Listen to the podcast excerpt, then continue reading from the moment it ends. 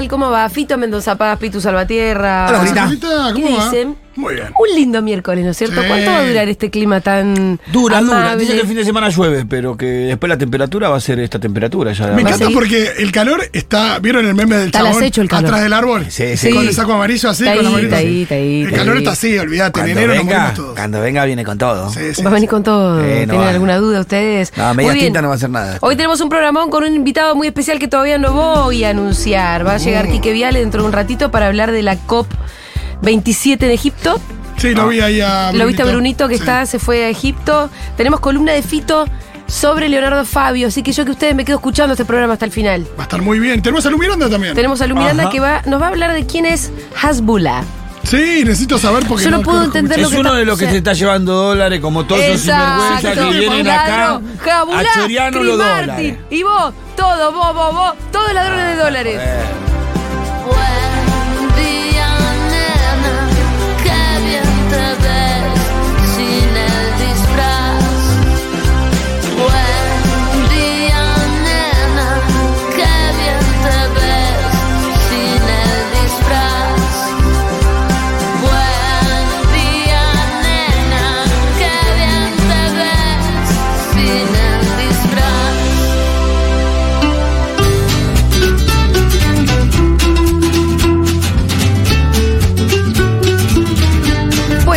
nos llega la noticia que Chris Martin se tatuó en el antebrazo un gracias totales. Sí, claro. Yo creo que lo hizo después que recibió las valijas de dólares. Y dijo, gracias totales, muchachos. La S, la S con el simbolito de dólar. Claro, dejate de joder, hermano. Eh, necesito que del otro lado, Sí. honestamente, haya Sí. una persona ¿Qué? que se haya emocionado profundamente con el tatuaje de Chris Martin. ¿Por qué Ojo, no? del otro lado por ahí hay millones de personas que les gusta Ey. Coldplay y me encanta. Buenísimo, bancamos Coldplay. ¿Te a morir. emocionaste con el tatuaje, Diegui? No se emocionó, dice. O sea, nadie te pidió tanto Tiene- Chris Martin. O sea, Vigo Mortensen. pero- Agarró 50 centavos de dólar que le pagamos y se hizo ese tatuaje. Escucha una cosa. Dejate de joder, Está muy hermano. claro que este recibió una valija de dólares que ni esperaba. No, yo creo que está, por- está más allá de la Eh, guita, eso no hay duda. Yo creo que, olvídate, para mí hay una cosa como de él, como honesta, de ser como agradecido, buena onda, aguanta Argentina, Sí. el récord de público, no sé qué, qué sé yo. Pero nadie le pidió tanto, no pasa Ya. nada, Chris Martin. Ya está. Ya O está, sea, Climate, no sé decir, calladito. Está a un River de tocar la pollera amarilla. O sea, Sí, sí, sí, sí, sí, sí, sí, sí. Y nadie le pidió tanto. Dejate joder. claro, como que, que ya mi sueño es que venga una banda, toque sus temas y se vaya. Claro. Tipo, que no se come un choripán, que no diga que las chicas argentinas. No, ahora ya, por supuesto que no dice las chicas argentinas son lindas porque ya No, pero está se bien. la garcha igual, ¿eh? Y ¿Y seguro- Chris Martin? ¿Pero no está con Dakota Johnson? Bueno. Bueno, no sé, qué sé yo. complot! Eh, No sé, igual hay una cosa esa de. Nadie le pidió tanto. ¿Qué sé yo? ¿Viste cuando Vigo Mortensen ya iba a los Oscar con la camiseta de San Lorenzo? Ya decía, le decía la concha de tu madre a, a Scorsese. Tipo, nadie, dice- nadie necesita tanto. A mí no me molesta tanto igual todo eso, me molesta más que yo los dólares. Pero viste que Anya Taylor Yo Joy estoy- dice, eh, dulce, me encanta el dulce de leche y la gente se muere. Claro. Es divertido, es mi país, todo eso. Pero qué sé yo. ya- Hay un poco una tilinguería. Bueno, Sí. Vamos a hablar de otro país, que más que país es un continente. Totalmente. El señor está recién regresado de la India y está en la mesa de Segurola y Habana. Fer Duclos, también conocido como periodista. Bravo. Recién aterrizado en la Argentina. Exactamente, llegué recién. Sí. Bueno, muchas gracias por estos aplausos. Bueno, recién hace cuatro días. Exactamente, sí, Pero- sí. Llegué, me guardé, la verdad, un par de Sí. días porque obviamente mucho tiempo sin ver a la familia, Claro. sin ver a los amigos, amigas. Y bueno, recién ahora es que estoy un poco Saliendo saliendo, a a la luz, Sí. exactamente, todavía sin entender mucho. A ver, les comentaba fuera del aire que después de tanto tiempo afuera, por ejemplo... ¿Cuánto tiempo? me- nueve meses, salí el 9 Claro. de febrero. Nueve meses en Argentina, ¿eh? Bueno, Oh. eh, no En años- tengo. en años argentinos en- es- sí, exacto. se cuenta de muchos más. Sí. Eh, no tengo número de teléfono local, tengo ¿Ah, no? un número tailandés, eh, no tengo cuenta bancaria, en realidad no tengo tarjeta porque me olvidé la contraseña, bueno, un montón de esas cosas que Sí. básicamente me hacen estar afuera del sistema. Claro. Y de repente ahora volví y bueno, lentamente, ¿no? Mira, poco me a extraña poco. lo de lo del celular y la tarjeta, pero tiene sentido. Igual me suena, claro, Fer me suena de los que se van y se van. Hay una Claro, cosa claro. como de. Eso, sí, sí, sí. de sí, casi sí, que sí, sí. estabas aquí, claro. no sé, tipo, no te digo vender la casa, pero. Bueno, esta es la primera vez que me fui y dejé mi casa, digamos, Ah, pagando el alquiler y Ah, demás. bueno. Pero Y antes sí. me iba y era como, bueno, vuelvo y no tengo casa, no tengo camisa, no tengo zapatos. Porque además me pasa eso también, tipo, me voy, me llevo mi ropa, la voy regalando. Te despojás. Me despojo. Vas como un 100%. Cristo por el mundo. Exactamente, como una seta. de. Despojado como un. eh, Es lo mejor. Diógenes, una Z. Sí, sí, sí. Eh, estaba pensando más bien como un apóstol, como, como algo medio así. Bueno, esa es una idea que tiene mucho que ver, más allá, digamos, de, de la caracterización con India, ¿no? Y ya Sí. que estamos hablando del tema, a ver, India es tierra de ascetas que en un momento descubren una verdad. Digo, pienso en Buda, meditando tres Sí, días sí. abajo de un árbol y de repente dice, lo logré, lo vi, digamos, entendí de qué se trata y a partir de eso sale a peregrinar y los seguidores lo empiezan a seguir. Digo, un poco también es Jesús, ¿no? Esta idea de el profeta que va contando sí, sus verdades. sí. Y sin ir más lejos, digo, uno piensa en este tipo de cosas. Bueno, sí, siglo VI, siglo VII, antes de Cristo, sin ir más lejos, Gandhi Mm. un poco reivindicó Total. esa indianidad de, a ver, yo soy una persona que va con su dhoti, que es como su manta india, descalzo, a hablar mis verdades y la gente me sigue. Y el gran hecho político de Gandhi en un momento fue, bueno, nos están cobrando el impuesto a la sal los ingleses, entonces voy a ir caminando rumbo al mar, voy a agarrar un poquito de agua y voy a mostrar que nosotros los indios podemos llegar a la sal por nuestros propios medios. Y en ese camino de 300 kilómetros rumbo al mar, un montón de gente siguiéndolo, digo, una de las acciones políticas más originales de la historia. Y es eso, es la caminata, el aceta indio que va pueblo a pueblo a- diciendo de qué se trata lo que él descubrió. Y ¿no? además termina independizando a la India, o sea, con, que, eh, más allá de esa espiritualidad, igual hecho político como vos lo decís, con el objetivo cumplido. bueno, a ver, es Que, que, que con la guerra no lo iban a cumplir porque, eh, porque te enfrentabas al imperio. bueno, de todas formas, Gandhi.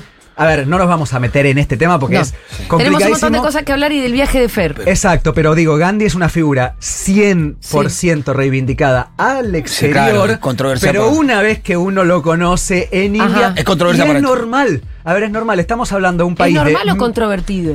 No, digo, Es normal que sea controvertido. Ah. Estamos hablando de un país de 1.400 millones de habitantes, que en realidad son muchos países en uno. A ver, cuando habla el presidente de India o el primer ministro que habla en idioma hindi, que es, vamos a hablar, el idioma local, el idioma más expandido, hay una mitad del país, es decir, 700 Sí. millones de personas, más de 15 argentinas, que no lo entienden. Porque hablan otro idioma. otros idiomas. Tienen ¿Cuáles que son ver los idiomas de la India? bueno, a ver, principal hindi Sí. es como el, el El idioma, oficial. el oficial. El Bollywood. Bollywood, por Sí, ejemplo, es una Ah, ok. industria de cine en hindi. en hindi. Pero después, por ejemplo, vos vas al sur y está en Kerala, Malaya, la- en Tamil Nadu, el tamil. A ver, el tamil, por ejemplo, es un idioma que solamente se habla en la provincia de Tamil Nadu, que es al sur del país, que ellos dicen que es un idioma tan antiguo como el hindi. Bueno, es un orgullo del sur de la India. Ajá. Uno dice, bueno, solamente se habla en un estado de India. ¿Cuántas personas lo pueden hablar? Bueno, Mu- muchos 85, millones. 85 millones. Claro, ¿qué te el parece? bengalí solamente se habla en la parte de India de Bengala, que la capital es Calcuta, una ciudad muy conocida, Sí. y también en Bangladesh, que es la, sería la Bengala oriental que se separó eh, del resto. Bueno, que tiene el mucha- bengalí es- está entre los 10 idiomas más hablados del mundo y solamente Pero esas, dos- ahí. esas dos ciudades culturalmente son importantísimas para India. ¿no? Exactamente, y, bueno. Y cuando hablas de 1.400 millones de personas, es el 20% de la población mundial. O sea, una de cada cinco personas en el mundo Es es, una india. persona de la India. Bueno, por eso cuando yo digo esto de que estuve en India, es verdad. Conocí un país, pero al mismo tiempo también conocí un continente y yendo un poquito más lejos, conocí una civilización. Y a ver, uno puede decir, India es esto, India lo otro, India me encanta, India me repele, porque realmente es un país que te genera amor y odio constante. Ahora, uno no puede negar que entender cómo funciona India en algún punto es entender cómo funciona la humanidad, porque como decís vos, Fito, una de cada cinco personas del mundo nacen ahí. Entonces, por más que a nosotros nos parezca muy alejado, muy extraño, que no entendamos cómo viven, el hinduismo, que no sepamos absolutamente nada de ese país, de nuevo, de cada cinco bebés que están naciendo en este momento, uno está Sí. naciendo en India, entonces entenderlo es también entendernos a nosotros mismos. No, totalmente. Hay que. Ahora nosotros estamos también con una columna semanal sobre, sobre China, con Pablo Copari, que está allá, que también está haciendo videos como vos. Y a mí me encanta ver los tuyos en contraste con los de Pablito Copari, porque Pablo lo que está mostrando es un país igual de inmenso, que es casi un continente, con un orden total. Inmaculado. Pero es inmaculado. Tenés que ver esos videos y decir cómo se están organizando esta millonada de cantidad de chinos.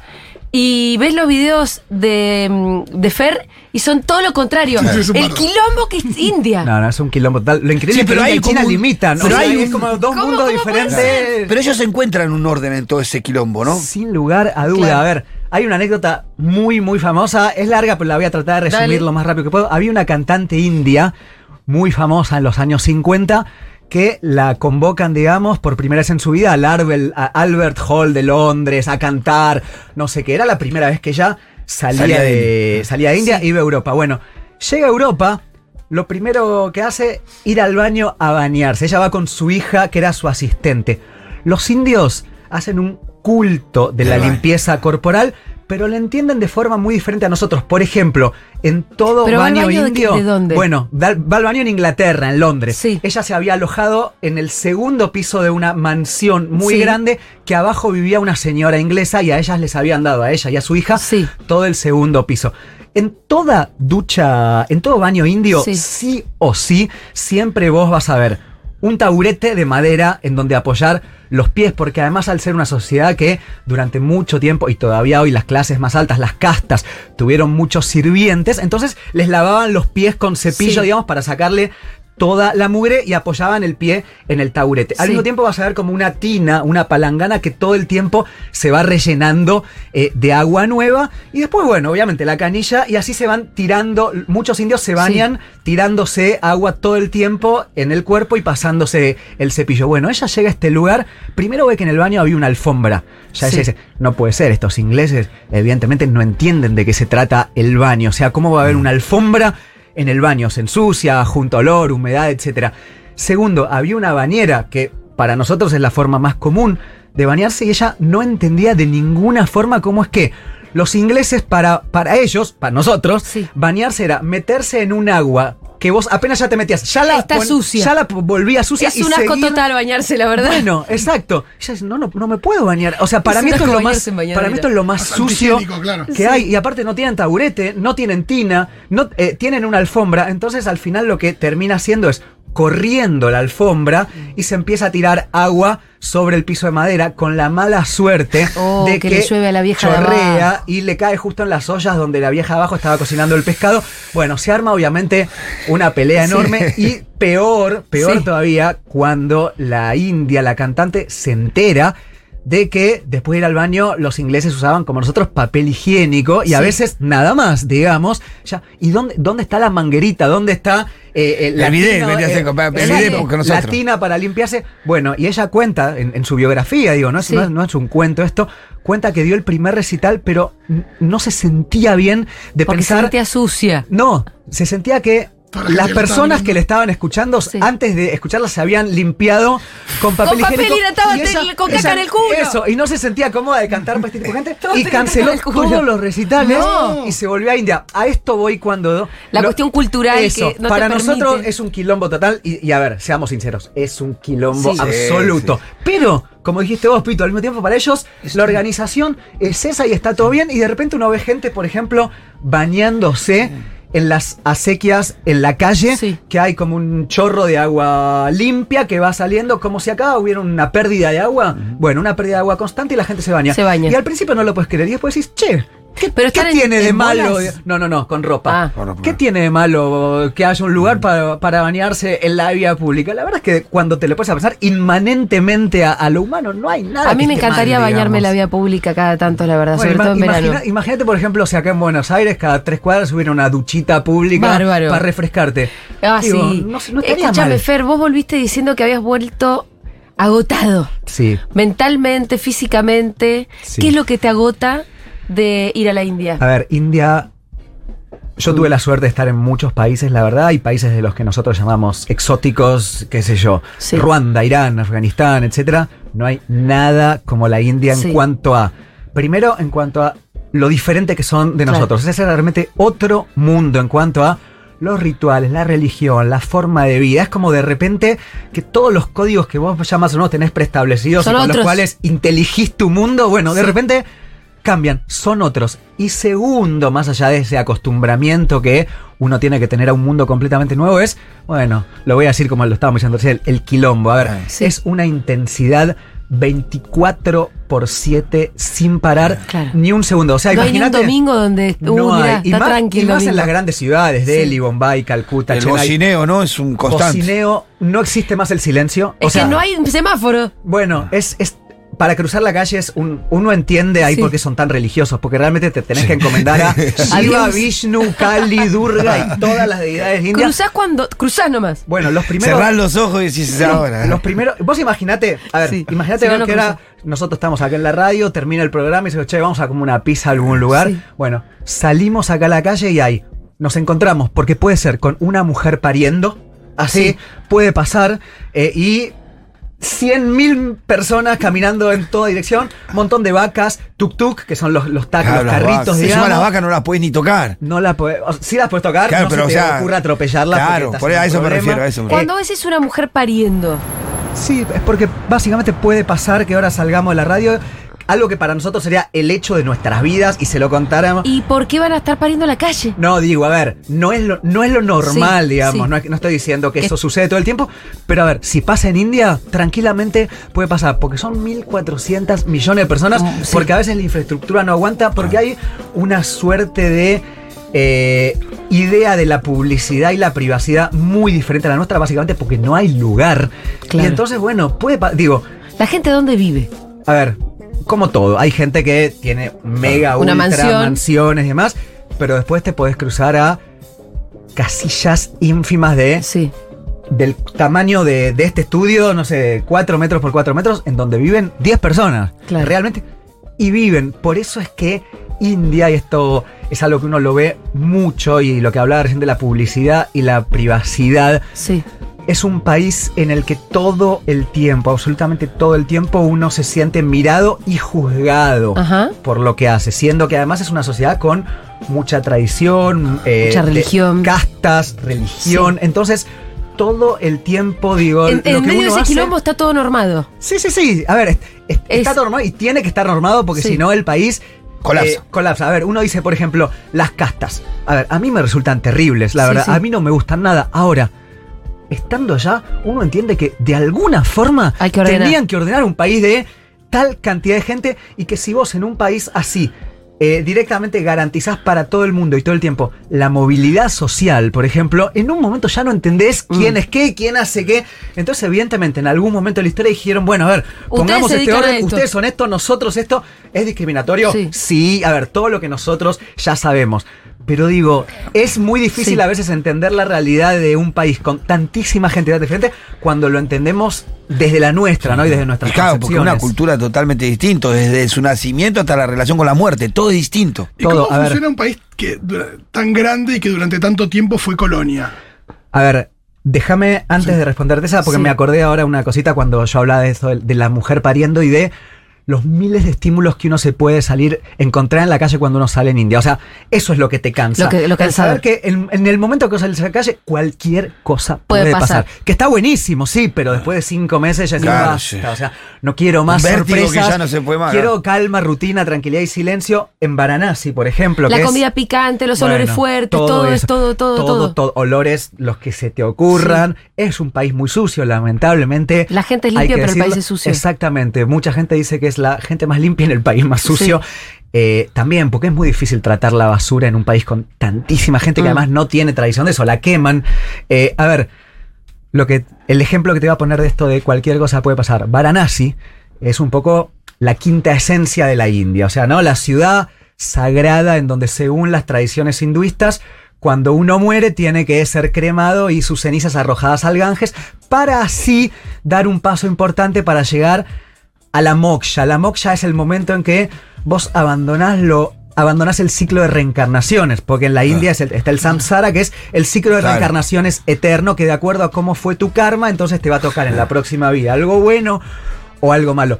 El samsara, que tal vez para nosotros, uno sin entender nada de hinduismo diría, uh, qué bien, nunca te morís, digamos. Claro. Para ellos es un castigo, porque lo que ellos buscan es definitivamente... en Pasar al otro plano. Pasar al otro plano, abandonar lo material. deja- Es más, van eliminando car- karmas, ¿no? Hasta que no te quedan karmas. la Convertirse en, ¿no? trascen- deja- convertirse en trascendentes, dejar de ser materiales, porque para ellos todo Claro, lo material materia. es una ilusión, la maya. De ahí que uno ve tantos ascetas ermitaños que de repente eran profesores de inglés en una universidad top Sí. y de un día para el otro están pidiendo comida abajo de un árbol, porque de repente se dieron cuenta que todo lo fenoménico, todo lo que nos rodea, la familia, la plata y demás, es una ilusión. Entonces, en Varanasi, como es esta ciudad tipo la, la India que uno se imagina, hay dos lugares en donde hacen cremaciones públicas para la gente que se va a morir al Ganges. Entonces, yo puedo estar hablando con al río Fito. después. Eso, yo puedo estar hablando con Fito.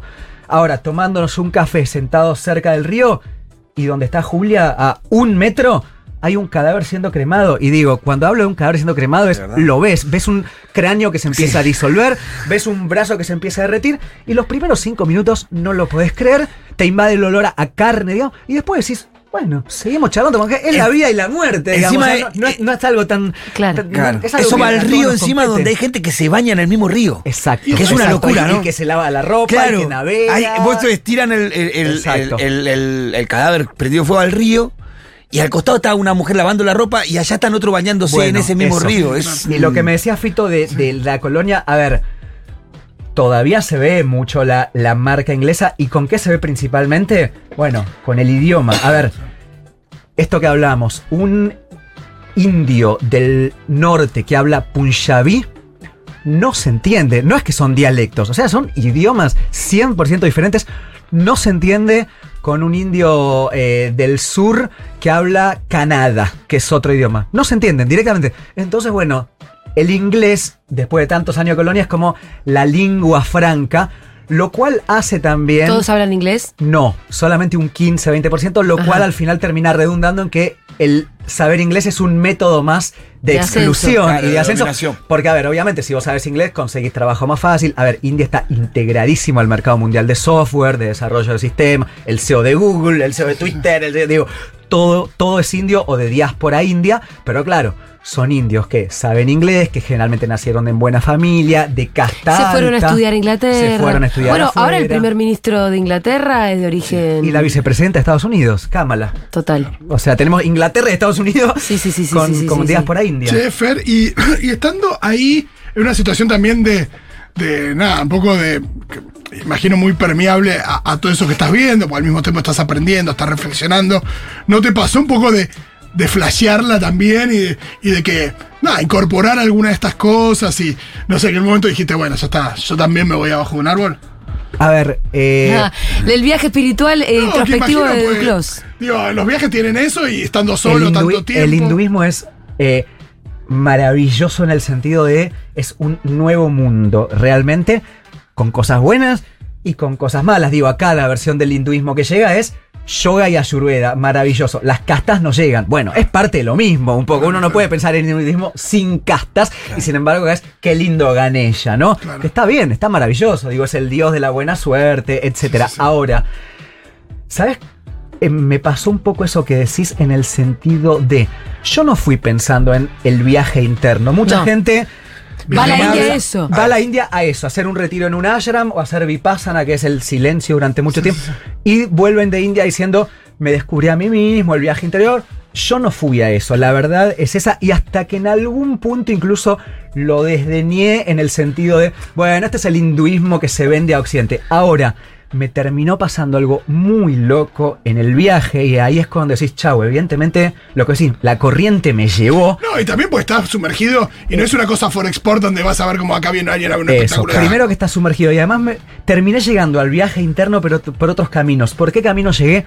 Cuando uno ve un mundo tan diferente, en un momento se empieza a replantear un montón de cosas sobre Claro, sí mismo. Digo, las castas no existen también en Argentina, digo, a ver, sí, ese tipo de ese sí. tipo de preguntas y de repente uno se empieza a pensar, "Che, ¿y ¿yo qué papel cumplo en esto?" Y al final sí terminás llegando a un viaje interno, digo, lo que yo en un principio desdeñaba de búsqueda de espiritualidad y no sé qué, ok, no terminé llegando por el camino del ashram, pero de vivir ahí y ver una realidad tan diferente y ver gente tan diferente a cómo vivís vos y con otras ideas, sí, y además lo que te digo, el hinduismo es tan, tan, tan inmenso y que en un momento te atrae, decís, che, a ver cómo es, los que adoran a Shiva hacen esto y los que adoran a Vishnu, pero en realidad Shiva tiene un avatar, es decir, Shiva no se presenta en la tierra como Shiva, sino que se presenta como eh, otro dios, digamos, y ese dios puede también conocer a Shiva y no sé qué. Bueno, es una cosa que es interminable y obviamente que sí, que te atrapa porque además ves la espiritualidad en el día a día y te digo algo, no es una espiritualidad de domingo de iglesia, es una espiritualidad omnipresente todo el tiempo y totalmente santuarios en la calle. Es normal ir caminando por la calle, por ejemplo, te cruzas con un ganella chiquitito abajo de un árbol, porque siempre están abajo de los árboles, y ves a cinco personas que están prendiéndole inciensos, dejándole una olla repleta de arroz, coco, banana y cantando mantras. Completamente normal. La primera vez no lo puedes creer, después, bueno, te acostumbras, digamos, pero digo, es esta cosa, es la espiritualidad, el Ganges, eh, las cenizas, todo el tiempo presente. Eh, Fer, te leí hace poco, no sé si en Twitter o en Instagram, que, que habías llegado hacía cuatro días y que te estaba pasando algo muy loco, que ya extrañabas como loco la India. Y gente abajo que te contestaba, a mí me pasó lo mismo, me pasó lo mismo. me pa-". Cuando fueron a la India, eh, extrañaban algo. Bueno. Y al mismo tiempo vos cuando volviste, vos te aliviaste, volviste descansado y te empezó a pasar eso. ¿Pa- ¿A qué lo adjudicas? Bueno, tiene esta cosa de eh, el amor y el odio, ¿no? Realmente cuando uno está en India hay días que la amas porque decís, no puedo Sí. creer lo Mm. que pasa en este país. Y otros que la odias por el hecho de lo mismo, no puedo creer lo que pasa en este Sí, país. sí, sí. Es amorío constante, pero como te decía antes, te acostumbras, tu cuerpo se acostumbra incluso inconscientemente al estímulo constante y a que todo puede pasar todo el tiempo. Entonces, claro, cuando vos dejás India, decís, bueno, basta, mi cuerpo está destrozado porque además transporte público es tremendo, digo, no es un país cómodo, de hecho te diría que es No. un país incómodo en el sentido de bienestar. Entonces cuando te vas, claro, mentalmente ya no podés más, físicamente no podés más, pero no te das cuenta que te acostumbraste a eso, te acostumbraste básicamente a ver la vida sin filtros 24 por 7 todo el tiempo, la vida, la muerte, los olores, digo, como somos los humanos, sin esconder absolutamente nada. Y de repente te acostumbras a eso y volvés a tu realidad rutinaria, que todo más o menos está arreglado, que entre, lo digo entre Sí, te muchas parece que comillas, la línea B va no, vacía no pasa eso, eso. Es aburrido Y, esto. y- y te aburrís, y te aburrís. A mí me pasó Mirá de... que Argentina. No, y pasan cosas. Estabas, estabas aburrido, estabas. Mira, yo después de Igual India- cuando te fuiste no estaba ni el dólar soja, ni el dólar Coldplay, no había un montón de cosas nadie. No había empezado ni la guerra en Ucrania. O sea, yo Ah, wow, me fui. en un país, en un mundo distinto. Era un mundo diferente. De hecho, en un- a mí en, un principio eso, obviamente, es lo último que uno piensa cuando ve que empezó una guerra. Pero yo estaba por anunciar que estaba en India, estaba hace unos 10 días, estaba por anunciar, y ese mismo día, eh, bueno, la, la invasión en Kiev, y digo, no, no lo puedo decir ahora porque no le interesa a nadie. O sea, sí, sí. era otro mundo, otro Hermoso. mundo realmente. Escúchame, Fer, eh, mm, vamos a lo que todo el mundo se está preguntando. ¿Acaso sale un libro de Fernando Duclos de sus aventuras por la India de Ediciones Futurock? Bueno, la respuesta es que sí. Escúchame, ¿y lo fuiste escribiendo? Lo fui escribiendo durante el viaje. Bien. Eh, lo escribí mucho también una vez que terminó el viaje. Cuando terminó el viaje por la India, me fui a Tailandia porque básicamente necesitaba silencio. Lindas vacaciones eligió, Sí, en ningún sí, boludo, La ¿eh? verdad que sí, la verdad que sí. Y además, el sueño del escritor. Me alquilé una cabanita a un precio irrisorio, Claro, irrisorio. claro. Al lado del mar. Al lado del mar y era tipo la vía al escritor que ves en- que lees en las novelas. Sí, tipo, sí, sí, sí. me iba a la playa a la mañana, desayunaba frutas tropicales y del mediodía hasta la noche escribir. Muy y después irme a Hemingway, eh, Eso, ¿no? muy, Muy Hemingway, muy Hemingway. Hemingway. O los Así que estómagos sí. en Barbados. Wow. Bueno, o, o mismo los Beatles en Rishikesh, en Claro. India, a ver, que fueron para otra cosa, pero, Recontra. pero fueron ahí. Eh, sí, lo escribí durante como pude, ¿eh? porque como te digo, India es un país tan, tan, tan estimulante Era y cansador. difícil hacer silencio y Eso, sentarse a llega la noche. Hay días que sea bueno, hoy escribo. Después llega, la- llega a las 7 de la noche y dice, no puedo más. Sí, no sí, puedo- ¿Qué voy a encima. escribir? No puedo más. Entonces, al final, el, gra- el grueso del libro lo escribí post India. Pero bueno, con las impresiones muy Sí, frescas, sí, ¿no? claro. O sea, me acababa Habiendo de ir. tomado notas por lo menos de todo lo que veía. Y la verdad no es porque lo haya hecho yo, pero creo Está que, bien. que quedó lindo, quedó muy interesante. Y a ver, refleja un poco esto. A mí me pasó algo. Antes de viajar a la India, eh, dije, bueno, voy a estudiar todo lo que pueda Claro. de este país, obviamente, para saber a dónde voy. Recorrí las librerías más importantes de Capital Federal, unas 20, 25 librerías. ¿Qué tienen de la India? En la mayoría de los casos la respuesta era nada, Ah, mira. nada. Libros y- de fotos, libros bueno, budistas. eso. Y en algunos casos sí. era budismo, yoga, Osho, Sai Baba y Ravi Shankar. Como si la Ah, vida, claro, fuera- como si la vida de la gente en la India fuera lo que la gente cree es se levantan, meditan, eh, hacen y sus esos rituales. son los que son for export, digamos. Bueno, exacto. Entonces dije, che, se escribe mucho sobre el alma de la India. Nadie sabe nada sobre la India de carne y hueso, ¿no? Esta India de la gente que se levanta, que va a laburar, eh, que va así al templo, que lo- las vacas, que el tuk-tuk, que las ciudades, cómo es Bombay, Claro. cómo es Delhi, cómo es Calcuta, qué idioma hablan. Eso, no se conoce nada de la India esa, de carne y hueso, la real, la, la sangre. Entonces dije, bueno, voy a tratar de que evidentemente vi que esto falta, bueno, que el libro sea esto, ¿no? Sobre la India real, sobre la India de la gente. No es Sí. un libro de espiritualidad, aunque a ver, la espiritualidad Claro. está muy presente porque es parte, Claro, aparece. claro. Digo, es imposible hacer un libro de India sin hablar del hinduismo, sin hablar de los rituales, sin hablar de esta búsqueda de conocimiento ¿Cómo interno. lo fuiste escribiendo? ¿Cómo está organizada toda bueno, la es data? muy parecido a, a Es un Periodistán. poco un diario de viaje entonces. Porque equipo acá, que gana no se toca, Sí, digamos. sí, sí. A mí me Eh, encantan los diarios de viaje, me encanta que tenga mapita. ¿Tiene Bueno, mapita? Tiene muchos está, mapitas. tiene, código, yo- tiene código QR como periodistán Ah, que vos bien. vas al código QR y de repente te aparecen todos los hilos, fotos, Sí. videos. Vas a los videos en el, en el YouTube de Futurock. Excelente. Van a salir más videos también. Eh, a ver. Creo que, y tiene lo único que lo, que lo diferencia con el libro anterior, Un argentino en la ruta de la seda, es que además de tener las crónicas, en donde obviamente hablo de mí porque yo estaba ahí, pero más que nada hablo de la India. Y hablo de mí solamente cuando sirve para explicar algo de Claro. la India. Lo que tiene también son cartas que yo fui escribiendo durante el viaje, que bueno, no tienen tanto filtro, tipo hoy, 8 de octubre de 2022, me pasó esto y esto y esto, no lo puedo creer, eh, me voy a dormir porque no puedo más. Son Entonces- cartas como insertas con otro tono y otra. Exacto, como, como si fuera un diario íntimo Claro, un diario que uno va escribiendo Sí. mientras viaja, Claro. exacto. Excelente. No tenemos título, ¿no es cierto?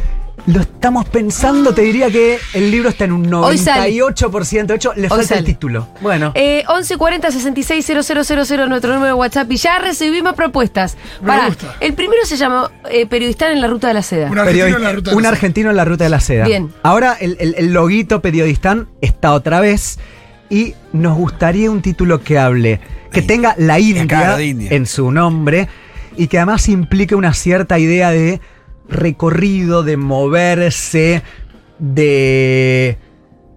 De nada, Pero de, que quien agarre el libro Bien. sepa que no es un libro sobre la India espiritual y que es un libro que alguien, de alguien que viajó por la India y lo está contando, Em, digamos.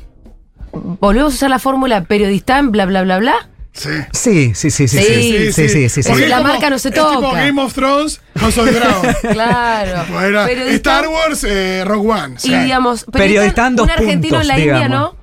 Muy obvio.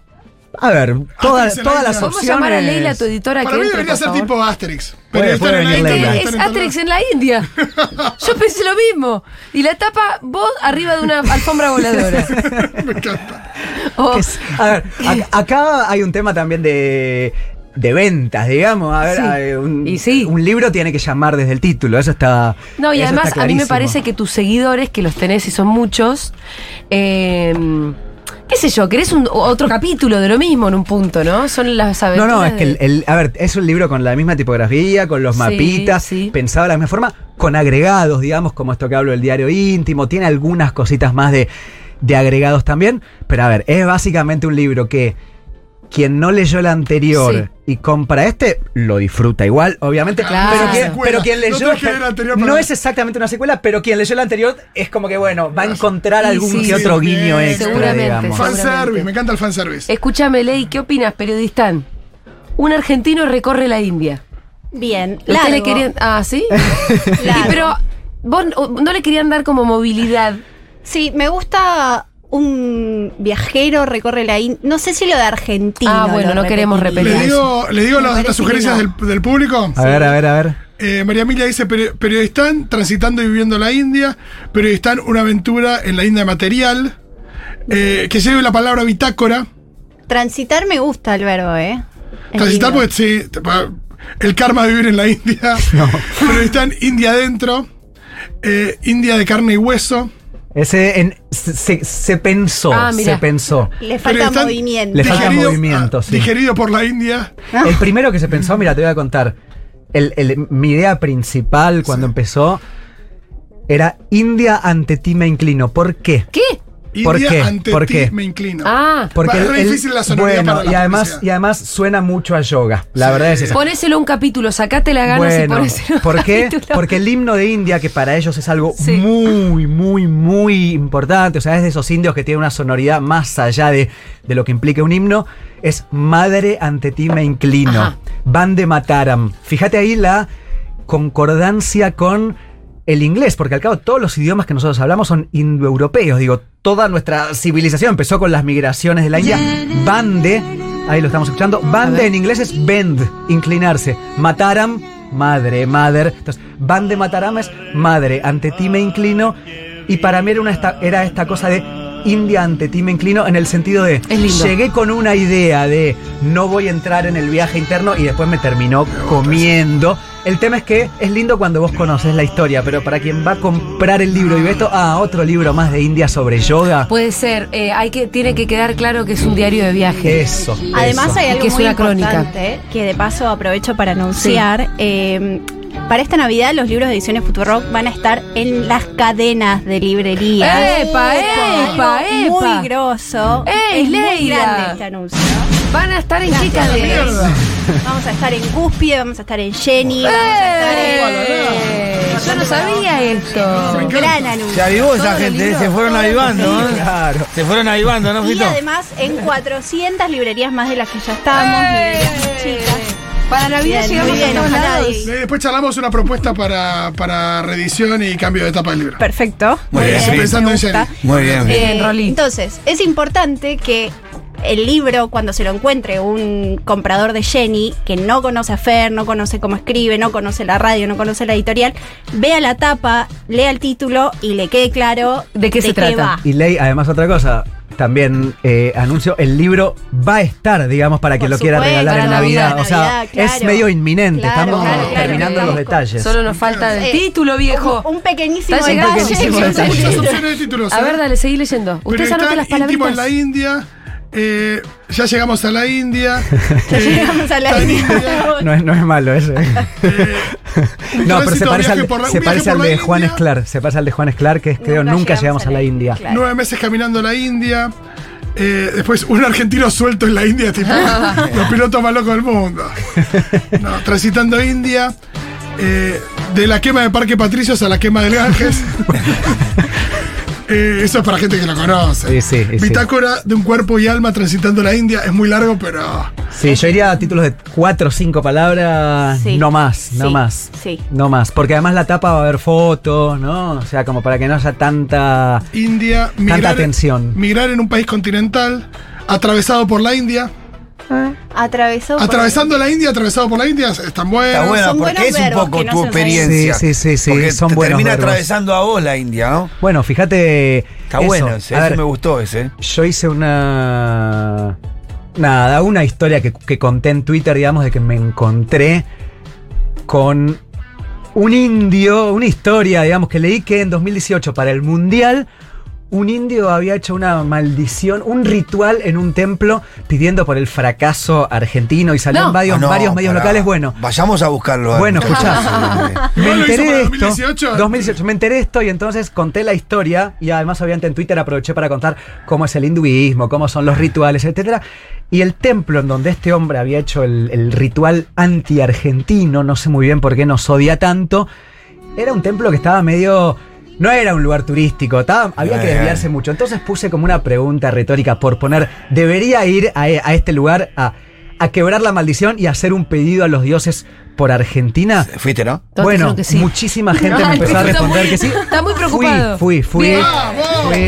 Hiciste el ritual. Hice un ritual, porque pero si fíjate- no el se, se quedaba mal. Pero Estoy fíjate esto. eliminando todas las cosas que pueden Un lugar- oponerse a nuestro objetivo un lugar que se llama de este. Payanur, un lugar que se llama Payanur, un templo que se llama, si no me equivoco, Mahavishnu Pararuchi, no sé Tachamos cuánto. una, tachamos una, tachamos Bueno, una, pero listo. escuchá, cuando la cosa es lo siguiente, yo llego, ¿no? Yo había visto mil rituales como se hacía en India, pero cada ritual es diferente, porque a ver, son tantos dioses, tantos Claro, dioses. Hay gente que ahí dice que hay 30 millones de dioses y dioses solamente. Todo puede ser un dios. Incluso después les cuento, pero fui a un templo en donde las ratas son veneradas como Sí, Ah, sí, qué deidad. asco Sí, ese sí, sí, sí. video. Eh, entonces me encontré en la situación de, che, estoy yendo a un templo, voy a hacer una ofrenda a un dios, una diosa que no sé muy bien cuál es, pidiendo para que a Argentina le vaya bien en Qatar. Y, y ahí, che, ¿cómo se hace esto? Entonces cuando estaba llegando al templo, yo lo que veía era que los, los indios, los, los hindúes en este caso, porque indio e hindú, indio refiere al país, hindú a la religión, Ajá. pero digo, los hindúes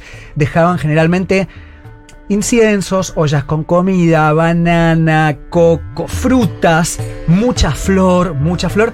Y me encontré llegando a un templo y yo no tenía nada. Upa, No tenía nada. ¿Y qué pensaba regalarle? Bueno, me di No cuenta de esto. Se está pudriendo. Pitu, no. Le agarró angustia al pitu, ¿eh? Me di cuenta de esto y digo, bueno, voy a comprar algo. El dios y ese no te había, miró no con había nada más, no había nada para comprar. Entonces dije, bueno, había un, había un lugar que vendían tipo papas fritas, Coca-Cola. Dije, bueno, compro comida. Un Después- snack. Y después dije, no, es una falta de respeto dejarle un paquete de papas fritas. Eh, digo, ¿qué hago? Lo vas ¿Qué a, hago? vas a mandar en primera vuelta ese video. No. Boludo, capaz que el dios dice, estoy hasta acá de bananas. En me primera traiga unas ronda, papas ¿sabes fritas. cómo hay mucha gente que deja plata. Sí. Entonces yo dije, bueno, está Bueno. bien, dejo, pero ¿cuánta plata puedo dejar? Yo tampoco es que estaba viajando Claro, con un claro, presupuesto como para ¿no? tirar Sí. la plata. Dije, bueno, dejo esto. Dije, no, tal vez es muy poco y lo va el, el Dios lo va a tomar Mal. como que... Nos liquida, nos lesiona, lo lesiona a Messi en la pero peor de la después, fecha. pero después dejé- pero después me quedé pensando, no, ¿por qué pondría la plata en el medio de esto? Implicaría en algún punto Claro, pensar que las deidades claro. hacen lo que hacen por plata, no. No, no, no, No es por eso. Bueno, tuve todas estas disquisiciones eh, teológicas, hinduistas. Al final, a ver, terminé llegando a la conclusión, dejé un mensajito escrito Sí. Ah, y bien. tipo.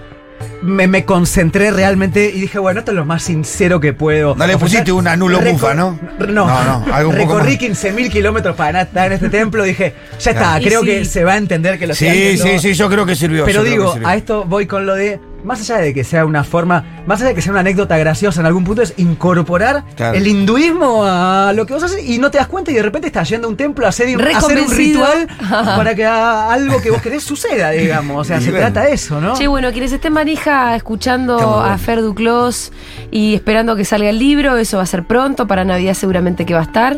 Eh, antes tenemos otra actividad y es porque el CUI festeja sus 30 años con una nueva edición de la Feria del Libro Independiente, donde claro que vamos a estar, ¿no es cierto, Ley? Es este viernes 11 y sábado 12 de noviembre de 14 a 20 horas. Eh, de 14 a 20 horas en Junín 222, que es la sede del CUI. Va a haber más de 30 editoriales, presentaciones de libros, lecturas, espectáculos, talleres y charlas, libros de inglés gratuitos y van a poder participar en el sorteo de becas de idiomas. Además, el sábado, este sábado 12 a las 19 horas, no te puedes perder la charla con Fernando Duclos sobre su libro Periodistán y también vas a poder conseguir todos los libros de ediciones Futurock. Así que nos vemos ahí. Sábado 12 a las Sí. 19 horas, ahí en el Quip, primer Sí. evento, digamos, Primer el que evento. participo desde que llegué. Y cuando salió el libro anterior, Periodistán, estábamos en pandemia, entonces no hubo presentación, Ah, no hubo nada. En algún punto, bueno, podemos, sí, podemos charlar de esto. Sí. También del nuevo libro que se viene. En fin, una charla como la que estamos teniendo ahora, pero con mucha más gente. Estás entre dos libros. Estoy entre dos libros. Bien, así que no se lo pierdan este sábado, 19 horas, en el CUI, en Junín 222. La, obviamente la feria empieza desde las 14, así que está bueno darse una vuelta también a ver eh, publicaciones independientes. Además va a estar Leila. Sí, claro. Vengan Con- a, a cargo comprar de la editorial. Tenemos la novedad de Crónicas del Litio, el libro de Juan Elman. Así que Muchas cosas. Sí. Bueno, muy bien. Gracias, Fer. Por favor, Me gracias a encantó la visita. Nos quedan un montón de cosas No, para la, hablar. porque la próxima es con el libro en la mano. Claro, Ahí está, la próxima, la con el libro en la mano Totalmente. la repetimos. Y les vamos a contar cómo es el Tinder en la India. No. es con las Casamiento arreglado, Tinder que maneja tu mamá o tu papá. Lo dejo ahí y Wow. Es excelente. es muy bueno. Bien, eh, Hay vamos una a escuchar serie de Matchmakers, no sé si la vieron en ¿Ah, sí? Netflix. Sí, sí, sí. sobre cómo arreglan casamientos. De arreglos de casamientos en la India. Bueno, ahora sí vamos a escuchar un poquito de música. Vamos a escuchar a los Chemical Brothers.